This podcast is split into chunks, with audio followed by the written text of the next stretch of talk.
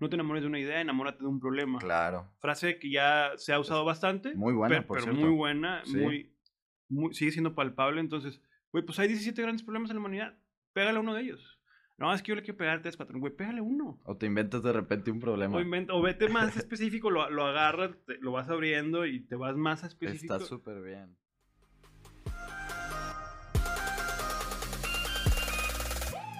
Emprendedoras y emprendedores, bienvenidos a su podcast de 0 a 100. Yo soy Pato Madrazo y a través de vivencias propias, consejos y conocimiento los llevaré al siguiente nivel, donde vamos a explotar su máximo potencial. Comenzamos. Emprendedoras y emprendedores, bienvenidos a un episodio más de su podcast de 0 a 100. Y hoy tenemos a un invitadazo, a mi estimado Blas. ¿Cómo estás, Blas? Bienvenido. Gracias. Muy bien, muy bien, muy bien. Estoy muy contento. Con cansancio acumulado, le platicaba esta semana a mi esposa que pues llevamos dos, tres meses de, de, de tirarle mucho al negocio, o sea, de dar, de dar chingazos en el negocio. Y es cansancio del bueno, cansancio del bueno. Este, entonces, bien, un poquito cansado, pero con muchas ganas de seguir comiéndonos el mundo. Qué bien, de eso se trata. Yo creo que ahorita en la pandemia hay, hay varios tipos de personas, los que se pusieron a trabajar más y los que siguen descansando después de más de un año. Y me late y tengo la impresión de que tú eres los que trabajaron de más. De las dos, güey, de las dos. Este, me es hice- válido, es válido. Me hice medio bueno en Warzone, por ejemplo. Ok. Este, una parte de la pandemia me puse a jugar bastante Warzone. Inclusive ayer ya llegué a la casa, no tenía nada que hacer. Mi esposa estaba estudiando la maestría, ya había pasado la perrita, este, ya, como que había palomeado todo el día y dije, ¿qué voy a hacer? Güey, no quiero ver la final.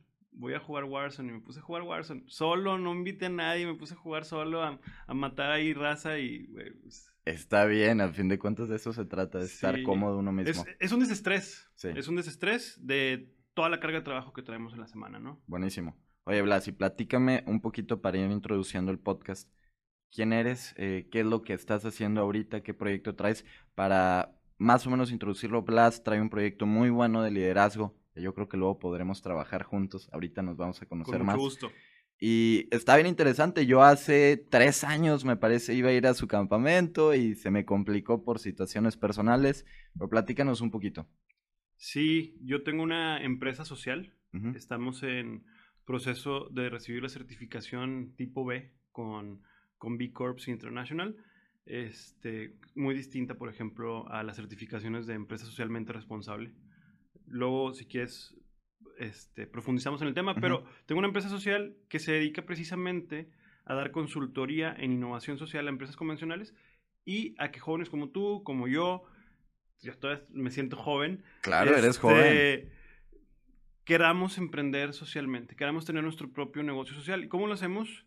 Lo hacemos de una manera muy distinta a, o sea, somos una incubadora de negocios sociales. Nuestra competencia principal son las universidades, pero nuestra, Ok. nuestra principal diferencia con ellos es que ellos enseñan emprendimiento social en las aulas. Y nosotros no, nosotros te llevamos a un lugar donde están los problemas sociales, a que te inspires, a que te sensibilices, a que generes un alto sentido y un alto grado de empatía. Y a partir de la empatía y el dolor hacia un problema, decidas crear tu propio emprendimiento social. Súper bien. O sea, ustedes se meten al campo práctico a desarrollar esas habilidades que se necesitan justamente al momento de emprender. Sí, este, ya ves, existen los objetivos del desarrollo sostenible, que la ONU le llama objetivos del desarrollo sostenible. Nosotros, la ONU no puede decirlo en estas palabras, pero nosotros sí lo podemos decir porque pues no somos la ONU. Son los problemas a los que la humanidad se metió por pendejos. O sea, güey, pues, por pendejos nos metimos en esas broncas, son los 17 grandes problemas. Entonces, si bien los 17 problemas sabemos que son, están presentes en México, a lo mejor nosotros que estamos un poquito más privilegiados, que, que era algo de lo que hablábamos detrás de cámaras, no los vivimos palpablemente todos los días. A, lo mejor vivimos la contaminación, vivimos la escasez de agua a veces, en Ciudad de México mucho más, etc- etcétera. Pero los 17 problemas es muy fácil vivirlos si te vas a una comunidad rural. No es, no es por arte de magia que la mayoría de los emprendedores sociales en México en algún momento en su vida hayan sido misioneros. Ok. Pero misiones no es un proyecto, no es una experiencia que esté diseñada para, Para que eso. te conviertas en emprendedor social. Fue un accidente, un bonito accidente. Un accidente que inclusive me pasó a mí. Entonces nosotros, que ya hacíamos campamentos de liderazgo en comunidades rurales, y nuestros participantes llegaban del campamento y nos decían, oye, güey, pero quiero más, quiero más, quiero más. Quiero aprender ahora a hacer lo que tú haces, o sea, quiero ya tener mi propio proyecto. Entonces, con esa necesidad de nuestros participantes, que viene siendo nuestro cliente, y la experiencia que, que agarré en mi maestría, yo tengo un Master en Business Innovation, Ok. este, creamos una metodología de emprendimiento social que parte de vivir una experiencia de, de empatía y sensibilización en comunidades rurales. El campamento. El, el campamento ahora es un diplomado Ok. este, de, empre- de emprendimiento social, bueno, de innovación social. Súper. Ya llegan inspirados y ya dicen, bueno, ok, ya sé más o menos qué problema quiero resolver, o al menos estoy más sensible. Ahora sí, dame toda la metodología de emprendimiento Wow. social.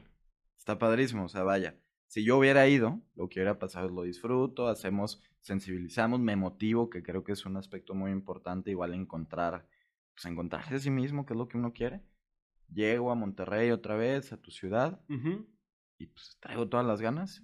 Y tú los apoyas a salir adelante también. Los, Se les da los- una metodología completa, o sea, Wow. la, la intención es que nosotros creemos que estamos convencidos de varias cosas dentro de nuestra metodología, ¿verdad? Si no, no la impartiríamos de esta manera. La primera de ellas es que un emprendimiento es el espejo de un emprendedor. Eh, hay muchas cosas que, que- que un emprendedor va reflejando en su emprendimiento y el Ujú. emprendimiento los- las va adoptando y al final se traducen en cultura organizacional. Entonces, la primera etapa de nuestra metodología tiene que ver con la persona, con el emprendedor, que se conozca bien, que sepa cuál es su pasión, cuáles son sus, este, sus, obviamente sus fortalezas, Qué sus bien. habilidades, todo eso, ¿no? Este, qué le gusta, qué, qué- qué es bueno, para dónde va. La segunda parte, y creo que para nosotros es como lo que nos diferencia de las empresas tradicionales, es que los emprendedores sociales resuelven un problema. Pero la diferencia entre la mayoría de las empresas tradicionales es que, es que el dueño en algún momento se enamoró de una idea.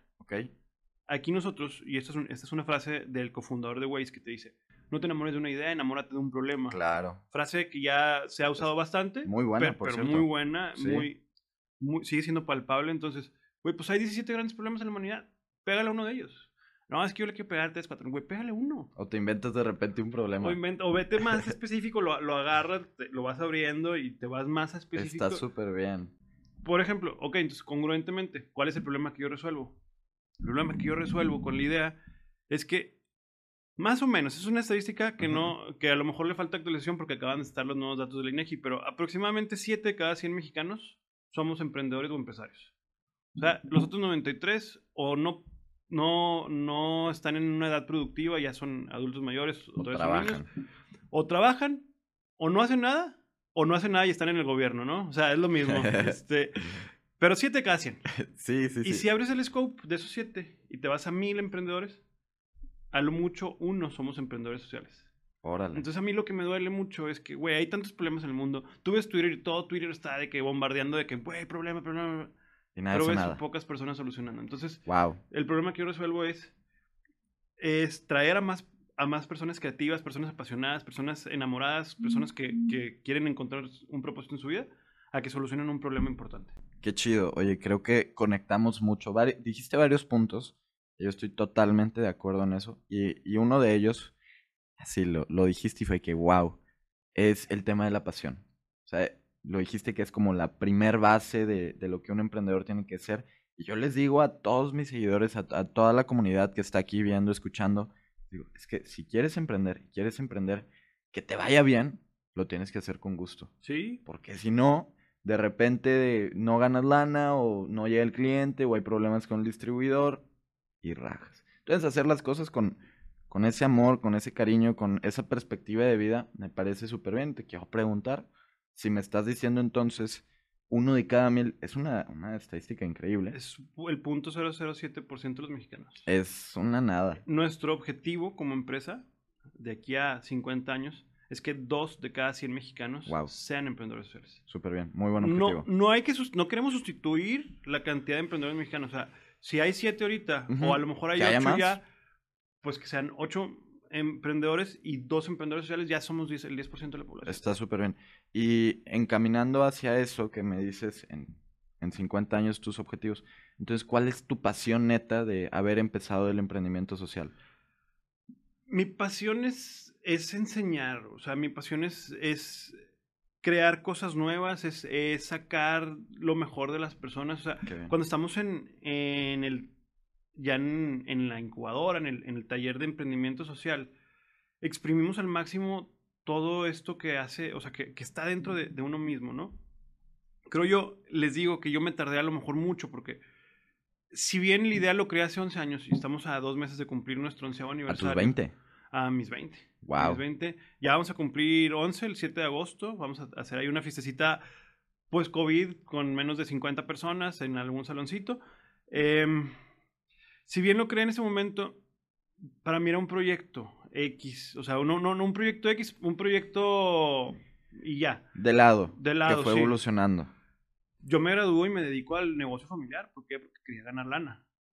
Descubro que no estaba cumpliendo mi pasión, que la idea ya lo había tronado, la idea estaba fracasada, o sea, ya no hacíamos nada de lo que, de lo que hacíamos. Teníamos tres años en pausa y un día llega mi, conmigo mi esposa y me dice, oye, es que ya no, ya no eres la persona de la que yo me enamoré, de la que brillaba. O sea, ya, ya no traías ese brillo y, y pues eso te, Tocaste suelo. te hace tocar suelo, te echa para atrás. Ok, ¿qué me hace brillar? No, pues definitivamente la idea. Es que la idea no es negocio. Hazlo. Ahí está la oportunidad. Entonces, era un campamento de liderazgo en comunidades rurales. Luego lo retomamos como campamento de liderazgo, pero con la intención de evolucionarlo. Y hoy somos una empresa que le vende a gobiernos municipales, le vendemos este, la administración y operación de sus incubadoras de negocios tradicionales. Este, le vendemos a, al B2B, al, al business, este, le vendemos consultoría en innovación social, en planeación estratégica y en cultura organizacional. Le vendemos a la gente común como yo el hecho de que quiera incubar su propio negocio o talleres de habilidades que no nos enseñan en la escuela. Wow. Este, entonces evolucionamos. Y, y vuelves a obtener como, como dice ya mi esposa, ya, ya eres otra vez ese que brilla. Ya eres Blas. Ya, tra- ya traes ese- esa sonrisa de nuevo, ese brillo, ya te despiertas como con un sentido de hacer algo. Y en ese camino, en ese trayecto, te encuentras o me encuentro con, un- con la, la metodología más sencilla de descubrir tu propósito de vida, que es el Ikigai. O al menos para mí, ¿no? También para mí. Está bien Yo chingón, también lo digo, güey. En el Y- primer episodio fue que, a ver, paso número uno para, para emprender, encontrar su pasión, ¿qué usen? El Ikigai. No manches, wow. Y está, o sea, el, Ikigai tiene cuatro grandes círculos que, que algún día me lo voy a tatuar, se los juro. Voy a estar así dando un podcast y aquí van a estar los cuatro círculos. Este, dos son internos y dos son externos. Los dos internos son los que te encaminan a la pasión, o sea, en qué eres bueno y qué te gusta, o sea, que disfrutas. Y los otros dos que son externos son el de la lana y el resolver un problema. El- la bronca está en que si tú haga- analizas a cualquier persona que ya trabaja profesionalmente, muchos de ellos van a ganar lana. Muchos de ellos a lo mejor deberían, porque por algo los contrataron, van a ser buenos en lo que hacen. Pero la mayoría de ellos o no son felices o no están resolviendo algo importante para el mundo. Claro. Entonces, yo en el negocio familiar era muy bueno en lo que hacía. Nosotros vendíamos aires acondicionados. Muy bueno, bien. el negocio sigue, ¿verdad? Yo, yo estaba en la parte de ventas, vendía aires acondicionados, era muy bueno. Este, más o menos me gustaba, porque pues llegabas a la-. Sí, te enca- vas Ya, a si cariño. todos los días, pues. Me pagaban no? bien, las comisiones estaban bien. Y pues en Monterrey es una necesidad. Entonces yo decía que yo estaba como- como- resolviendo un problema. Sí, sí, aquí en Dentro de todo, en- sí. Dentro de, dentro de donde vivimos, sí, totalmente. O sea, ahorita imagínate estar grabando este podcast sin aire acondicionado, no, güey, imposible. Claro. Pero realmente no lo disfrutaba, o sea, la parte del disfrute no, no era. Entonces, para mí ese es el círculo más importante. Tú puedes no ser bueno, eso lo vas a ir, lo vas a ir practicando y te vas a ir haciendo bueno. Yo a lo mejor no soy el mejor para enseñar emprendimiento social o planificación estratégica o cultura organizacional, pero estoy en camino a hacerlo. Estoy en camino a hacerlo, estoy convencido de eso. Y estás trabajando en tu pasión, a fin de cuentas. Entonces, es eso, eh, hacer algo que disfrutes. Que te llame, que yo, a mí me pasa algo similar con mi negocio que lo empezamos hace, pues, hace tres años. Llega pandemia, estuvo un año parado, me identifico bastante, de verdad. Eh, para un año, no tres, y que, no, pues, ¿qué vamos a hacer? Ceci y yo, mi novia, llevamos casi cuatro años de novios también. Fui no, es que te siento perdido, no, no así al, al tocar suelo, no tan duro, pero sí fue que, oye, pues, pues tengo que hacer algo, ¿no? Y nos pusimos a, a trabajar hace otros pues, hace unos tres meses y ahí vamos pasito a paso. Pero regresando al foco que es, que es esa pasión, yo estoy totalmente de acuerdo que lo primero que uno tiene que hacer como emprendedor es descubrirse a sí mismo y saber hacia dónde se quiere dirigir. Sí. Y te voy a decir una cosa, Pato, muy importante. Justo la pérdida de la pasión es uno de los primeros pasos a tronar un negocio. Te voy a explicar por qué. Cuando un emprendedor le empieza a ir bien en el negocio, tú lo sabrás bastante bien, se tiene que meter en la parte administrativa. Y la parte administrativa te empieza a chupar la parte operativa. Sin embargo, la parte de la pasión no está en la parte administrativa, está en la parte operativa. Entonces, entre más te chupe la parte administrativa, menos vas a estar apasionado haciendo lo que, lo que realmente haces. Y el principal error que cometemos es que creemos que contratar a alguien a que nos ayude a administrar el negocio es caro. Entonces nosotros lo queremos absorber. A eso iba ahorita. Y al absorberlo, empezamos a perder la parte operativa. No, si tú eres bueno operando, quédate operando y contrátate una bestia que te ayude a administrar. Justo eso te iba a decir. ¿Cómo, cómo ha sido creciendo este proyecto? ¿Cómo has ido delegando? ¿Cómo podrías decirle a, todos los que nos están viendo el, oye, a ver, si quieres empezar tu emprendimiento, a lo mejor, muy bien, paso uno, tu pasión. Vas trabajando, lo paso dos, vas creciendo, todo el show. Y llega un momento como que ya estás tan saturado que tienes a lo mejor más clientes de los que tú puedes estar jalando, que tienes que delegar.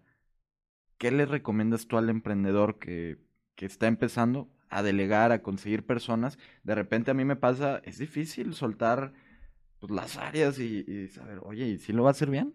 Si está capacitada la persona que entra, ¿cómo le has hecho tú?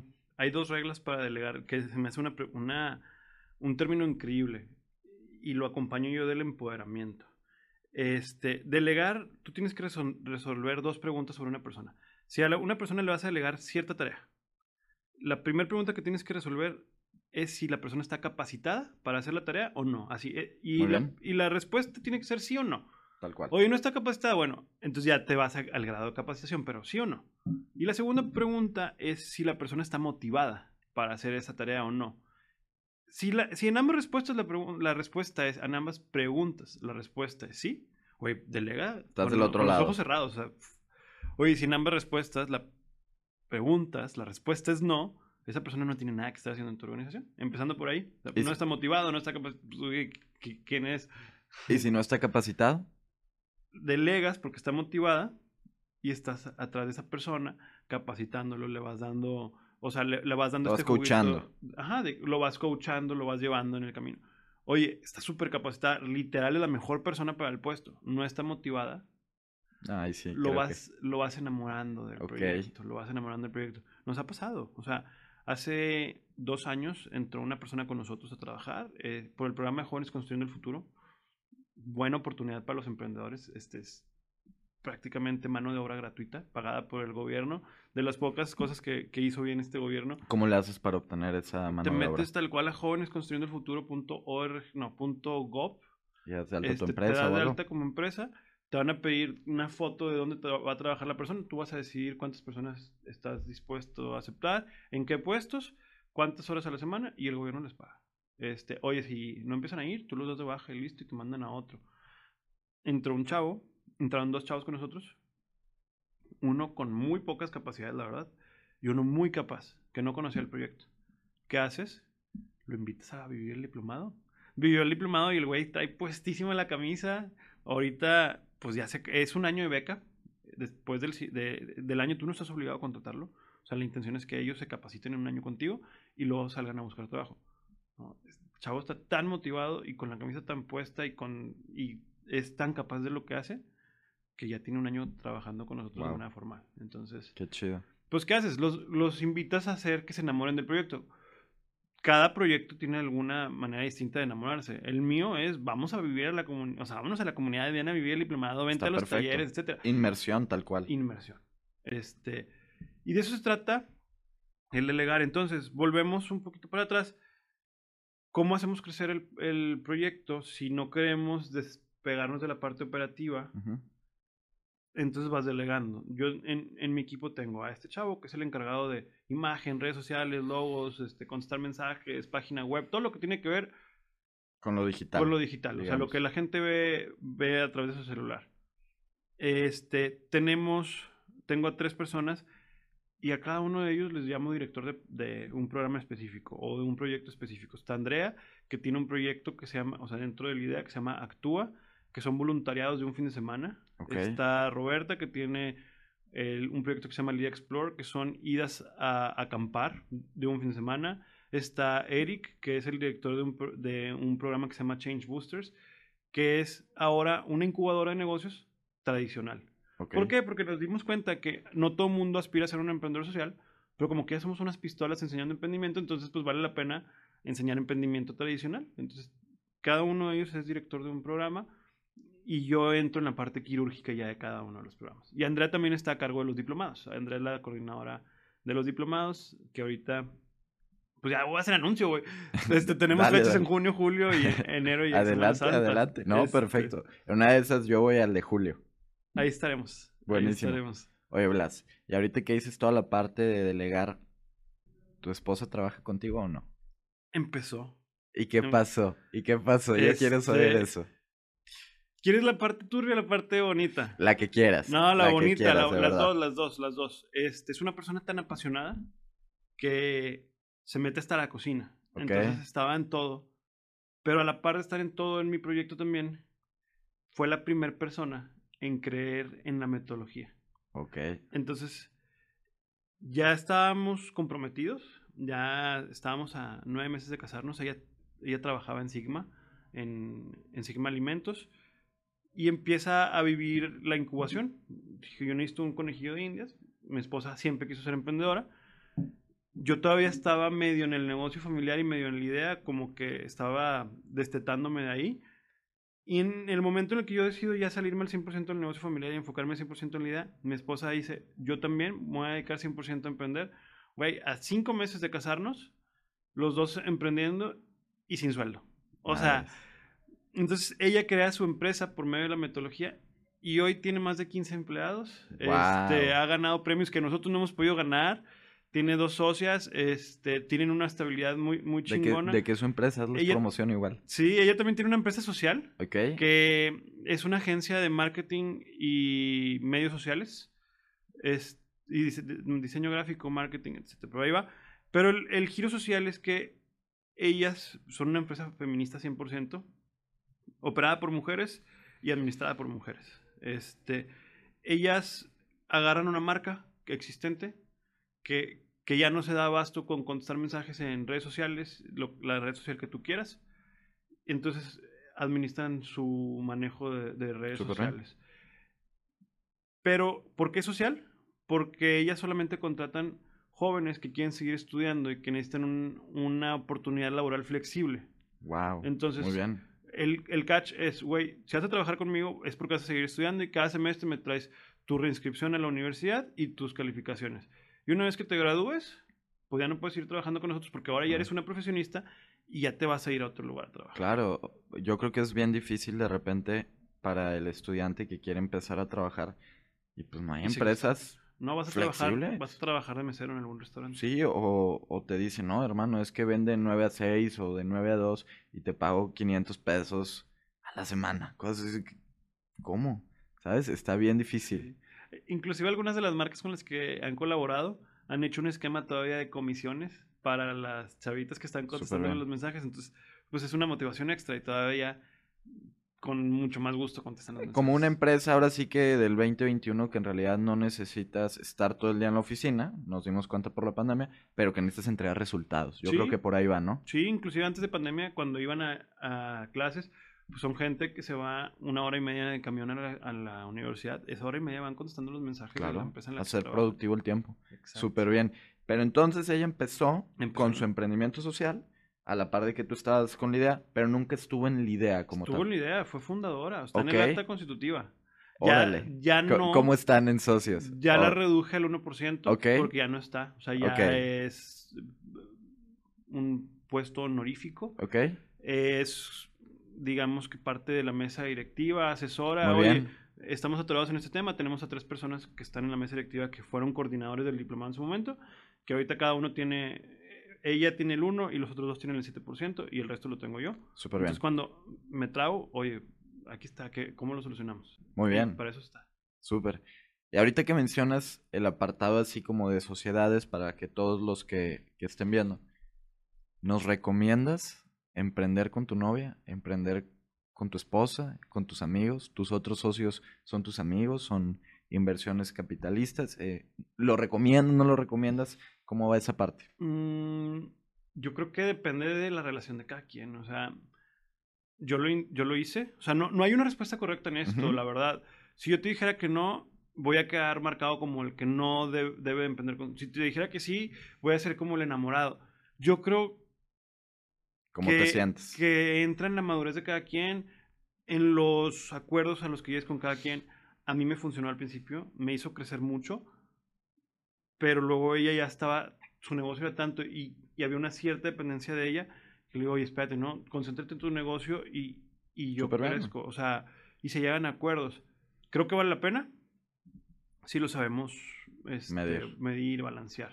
Súper bien. Y en sí, pues sí, digo, los amigos con los que emprendes al final del día, puede haber, va a haber broncas. O sea, tienes que emprender con alguien que sepas que, que te la vas a llevar suave, que, Que puedas como, yo siento que puedas dividir muy bien el área como de amistad y el área de sociedad. O sea, si hay una bronca en el trabajo, bueno, pues no pasa nada dentro de la amistad. Yo así es como lo he llevado, por lo menos. Sí, y es que dice James Holmes que el arte de la comunicación es el lenguaje oficial del liderazgo.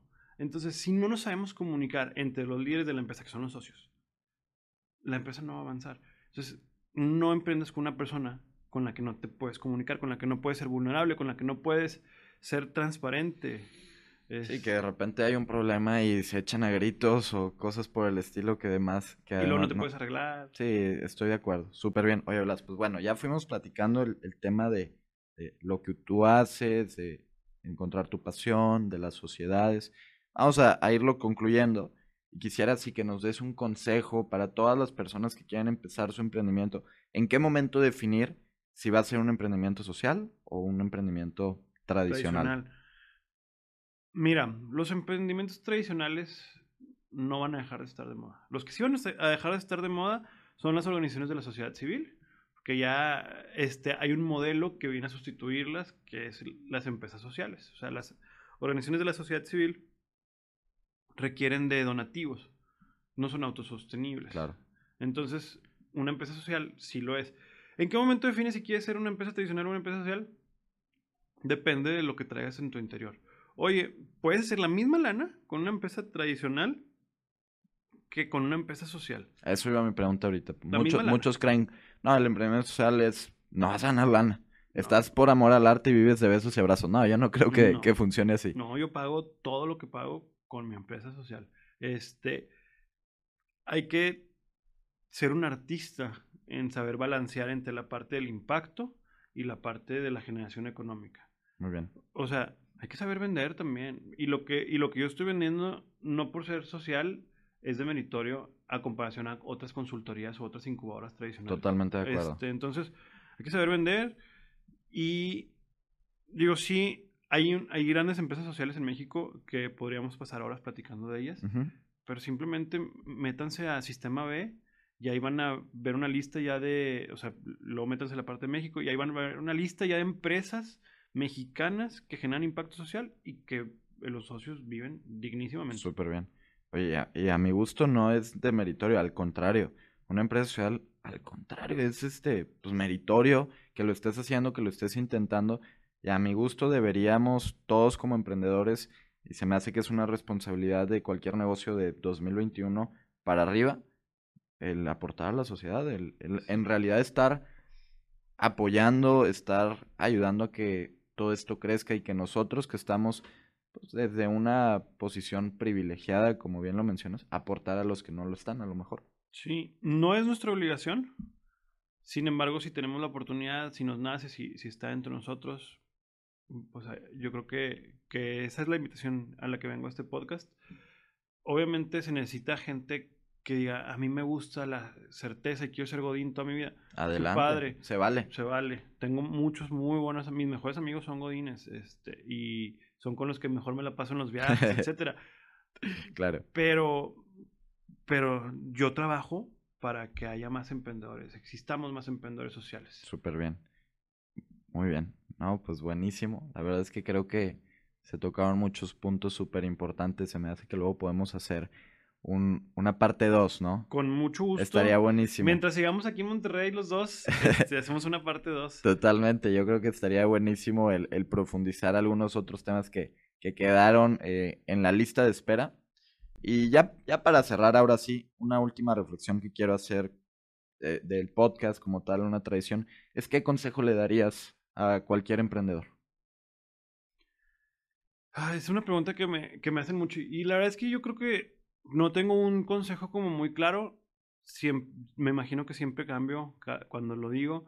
A lo mejor lo que traigo en ese momento es lo que voy a decir. Este, yo creo que está muy estigmatizado el tienes que emprender joven porque grande no vas a poder. O tienes que emprender grande porque vas a tener el recurso y la experiencia. Güey, prende cuando se te hinche, se emprende cuando se te hinche la chingada gana, o sea, pero pero emprende, date, el consejo es una vez en la vida date la oportunidad de, de emprender. Y hay un pedo que tenemos muchos o tuvimos muchos, yo, yo lo tuve y ya me, me lo quité, que queremos que las cosas sean perfectas para iniciar. Done is better than perfect. Chingón consejo. Done is better than perfect. Chingón consejo, me encanta. Buenísimo. Pues Blas, muchísimas gracias por, por acompañarnos. Se tocaron temas muy importantes. Nos estaremos viendo en un segundo episodio, sin duda alguna. Claro que sí. Muchísimas gracias, emprendedoras y emprendedores. Nos estaremos viendo en su próximo episodio. Y muchas gracias por estar aquí en esta ocasión. Hasta la próxima. Acompañen a Pato al diplomado en julio. Totalmente, nos vemos allá. ¿Qué, qué fechas son? Este, es la segunda semana de julio, de miércoles Segunda semana de julio. Por allá nos vemos. Muchas gracias.